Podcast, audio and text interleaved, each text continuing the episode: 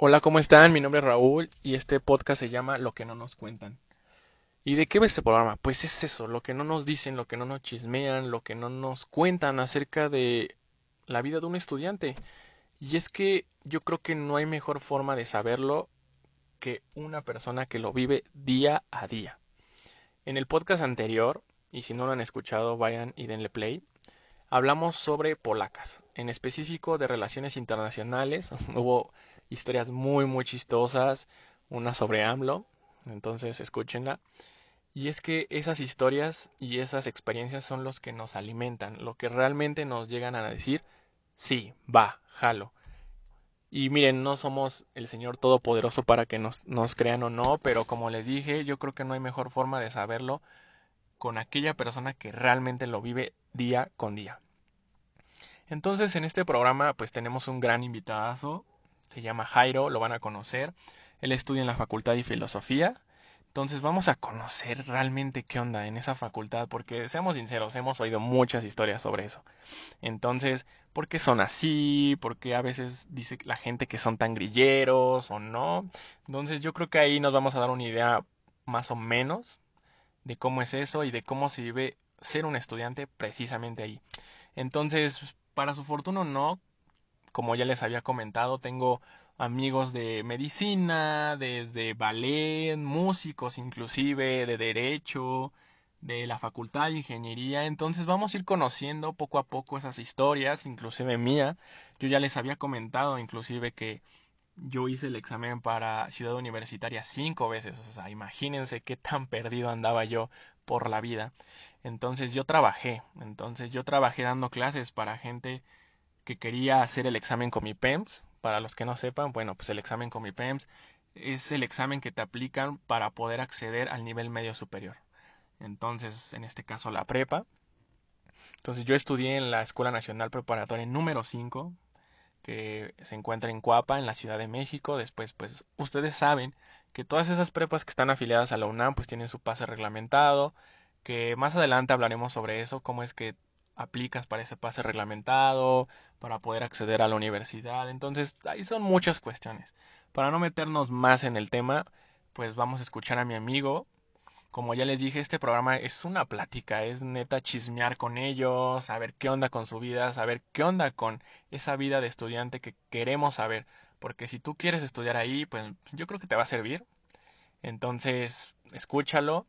La verdad es que está muy, muy, muy amena. Entonces nos vamos a dar una idea diferente. Y es lo que quiero, darnos una idea diferente y darnos una idea de esa persona que lo vive día tras día. Entonces, pues sin más por el momento, escuchen a mi gran amigo Jairo. Y bueno, pues aquí los dejo. Bye.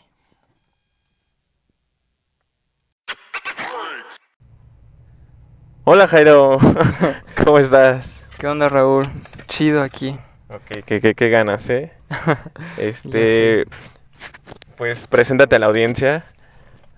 Pues me llamo Jairo Israel Rodríguez Carreño. Ok. Tengo 23 años, próximamente 24. Los espero en mi fiesta, 7 de octubre. Ok, pero no te conocen. Pues están a punto de hacerlo. ah, ok. Dale, dale, dale. ¿Qué estudias, Jairo? Pues estudio algo que se llama Lengua y Literaturas Modernas Francesas, o como los, la conocemos comúnmente, letras francesas. Ok, el nombre formal fue el que dijiste antes. Exacto, el nombre largo y pomposo. ¿Y para los amigos, literatura. Eh, pues letras modernas o modernas. Ah, ya, ya, ok, ok, ok. Ok, esa carrera... Ay, me equivoqué. No importa, la, la seguimos corriendo. Ok, literatura... ¿En qué facultad? En filosofía y letras. Hoy. Sí. Y aunque parezca raro, no estudio filosofía. Como todos creían. Filosofía y ¿Pero letras. por qué parecería raro? Pues porque todos creen que filosofía y letras es una carrera. Pero no. ¿Ah, no? Yo también lo creía. no, o sea, filosofía es una carrera, letras es otra carrera. Hay letras hispánicas, letras inglesas, francesas. y- Ok, ok, ya. Me apantallaste con todo lo demás. Ok. Oye, y... ¿Pero qué haces en esa carrera? Leer mucho en francés y en español. ¿Francés y español, inglés también? En inglés, sí, muchas veces nos tocan profesores que estudiaron letras inglesas y nos dejan textos en inglés. Oye, ¿y cómo te va en la carrera? ¿Cómo, cómo la has Em, sentido hasta ahorita? La verdad es que mm, complicada no es. La verdad he echado un ¿Por poco la hueva. O sea, bueno, obvio es que tú ya sabes francés, ¿no? Entonces eso obvio te facilita mucho las cosas. Justamente, o sea, para entrar a una carrera de modernas ya tienes que saber el idioma de la carrera. Por ejemplo, inglés, alemán o francés. Oye, pero siempre hacen paros ahí. o sea, si estudian o no. Pues al menos nosotros los de modernas sí. O al O, menos... los, o sea, los demás, ¿no? Pues es que los paros casi siempre son organizados por otros colegios, como eh, filosofía o estudios latinoamericanos. Ah, bueno, debo de aceptar que a pesar de tener grilla y eso, su comida es muy buena. Muchos van a comer ahí. Sí, justamente. Antes había de hecho un puesto de, de michotes que Porque tenemos hambre para toda la gente. sí. No, pues no sé qué pasó, lo quitaron y pues ya. Adiós michotes. También vendían tlayudas, una comida. O sea, la pequeña. comida es muy buena ahí, yo creo. Sí. Menos la cafetería. Nunca vayan a comer a la cafetería. No sé dónde es la cafetería. ¿Es donde huele a marihuana? no. Ah, entonces ahí no es. No, donde huele a marihuana es por donde sales a las islas. Ah, ok. No, no lo ubico. No, No, para la gente que lo ubica, pues puede ir a comer ahí. No, Eh, no puede ir a comer. Ah, no puede ir a comer ahí. No, no, no, es ¿Pero por qué no puede ir a comer ahí? Porque la comida es muy mala. Ok, ¿cómo clasificamos la comida mala? O sea, insípida, Insípida, te encuentras animalitos. huele a marihuana. No huele a marihuana. Pero sí huele a marihuana, la facultad. A veces. ¿La venden ahí? Ay, espera, dijiste tu nombre, entonces... No, para empezar, pues yo no sé por qué no, no le hago esas cosas. Pero sí la venden. Supongo que sí. Pues si huele, Sí, lo, lo que se ve no se juzga, ¿no? exactamente. Pero bueno, ya no voy a decir nada para no comprometerme más. Ok, ok. Pero sí nos puedes decir. Eh, siguiente pregunta, por favor. Ok, ok. ¿Cuánto dura tu carrera entonces? Eh, la carrera dura ocho semestres, cuatro años, y está dividida en dos partes. Dos partes. Los primeros dos semestres, eh, perdón, los primeros cuatro, cuatro semestres, dos años, es lo que se llama tronco común. Como todas las carreras. Todos Mm, tienen tronco común. Sí, solo que algunas no son a la mitad, sino después. Ah, no. Sí, no recuerdo el nombre de alguna, pero hay una que tiene el tronco común después del cuarto semestre. Ah. Está raro, ¿no? Pues no creo. O sea, sí, normalmente son cuatro semestres de tronco común que compartes materias con los de otras carreras y luego ya del quinto semestre en adelante son materias de tu carrera u optativas. En mi caso, el tronco común es, digamos, em, las materias que compartimos con los otros chicos de modernas. Y a partir del quinto semestre, ya todas las materias son optativas. Todas. Ay. Sí, está un poco, está un poco raro eso, o sea que todas las materias, o sea, sea, o sea, si vieran mi expresión, la verdad es que no entendí. Pero, pues suena, suena interesante. es interesante porque Pero tengo mis dudas. Bueno, por lo menos es lo que he oído. Ok, a- aparte de que es una escuela que yo creo que te- muchos la critican, ¿no? O sea, yo creo que te has acostumbrado a la crítica ahí. En general sobre de, mucha gente, ¿no? O sea, pues sí, generalmente casi todos los que no estudian ahí. ok, sí. ¿Y por qué? O sea, ¿qué te dicen? ¿Qué te dicen normalmente la gente? Por ejemplo, a mí me dicen que no estudian, que son bien grilleros, que solo se la pasan marchando. Dicho, no sé si te acuerdas, pero fue eh, en un tiempo hubo una balacera ahí, ¿no? Sí, hace dos años, si mal no recuerdo. ¿Estabas por ahí? Sí, fue un sábado, yo estaba tomando un curso extracurricular ahí y nos desalojaron porque fue la balacera. De hecho, mataron a un perrito. De eso sí me acuerdo muy bien. Ah, o sea, en esa balacera mataron a un Sí, perrito. mataron a un Ah, perrito. eso no supe. de los de los del Che, los ocupantes que están ahí. Pero pues sí, justamente la mayoría de los comentarios es como, ay, de seguro ni estudias porque siempre estás en paro. O siempre fumas mota, también Bueno, es que la gente que pasa por ahí, todo se da cuenta. se da cuenta, ¿no? Pues sí, pero muchos de los que están ahí fumando mota ni siquiera estudian en la facultad. Ah, pues apenas también hubo otro video de un tipo que vio a gente como tomando, ¿no? Por tu facultad y los enfrentó y así, ¿no? Mm, no, ese video, o sea, no sé. Supongo que sí, pero no, no lo conozco, no lo he visto. Ah, bueno, sí, los enfrenta y le dice que por qué toman, Ok. por qué fuman. Bueno, es que, o sea, no sé por qué tu facultad es motivo de siempre hablar de ella. Pues porque, o sea, no lo voy a negar si hay personas que hacen eso. Y pues se ha hecho la fama. Em, de hecho, la gran mayoría hace eso. Pero pues... ¿Y por qué lo hacen? O sea, dicen que en algunas materias si no entras de esa forma no la sientes igual.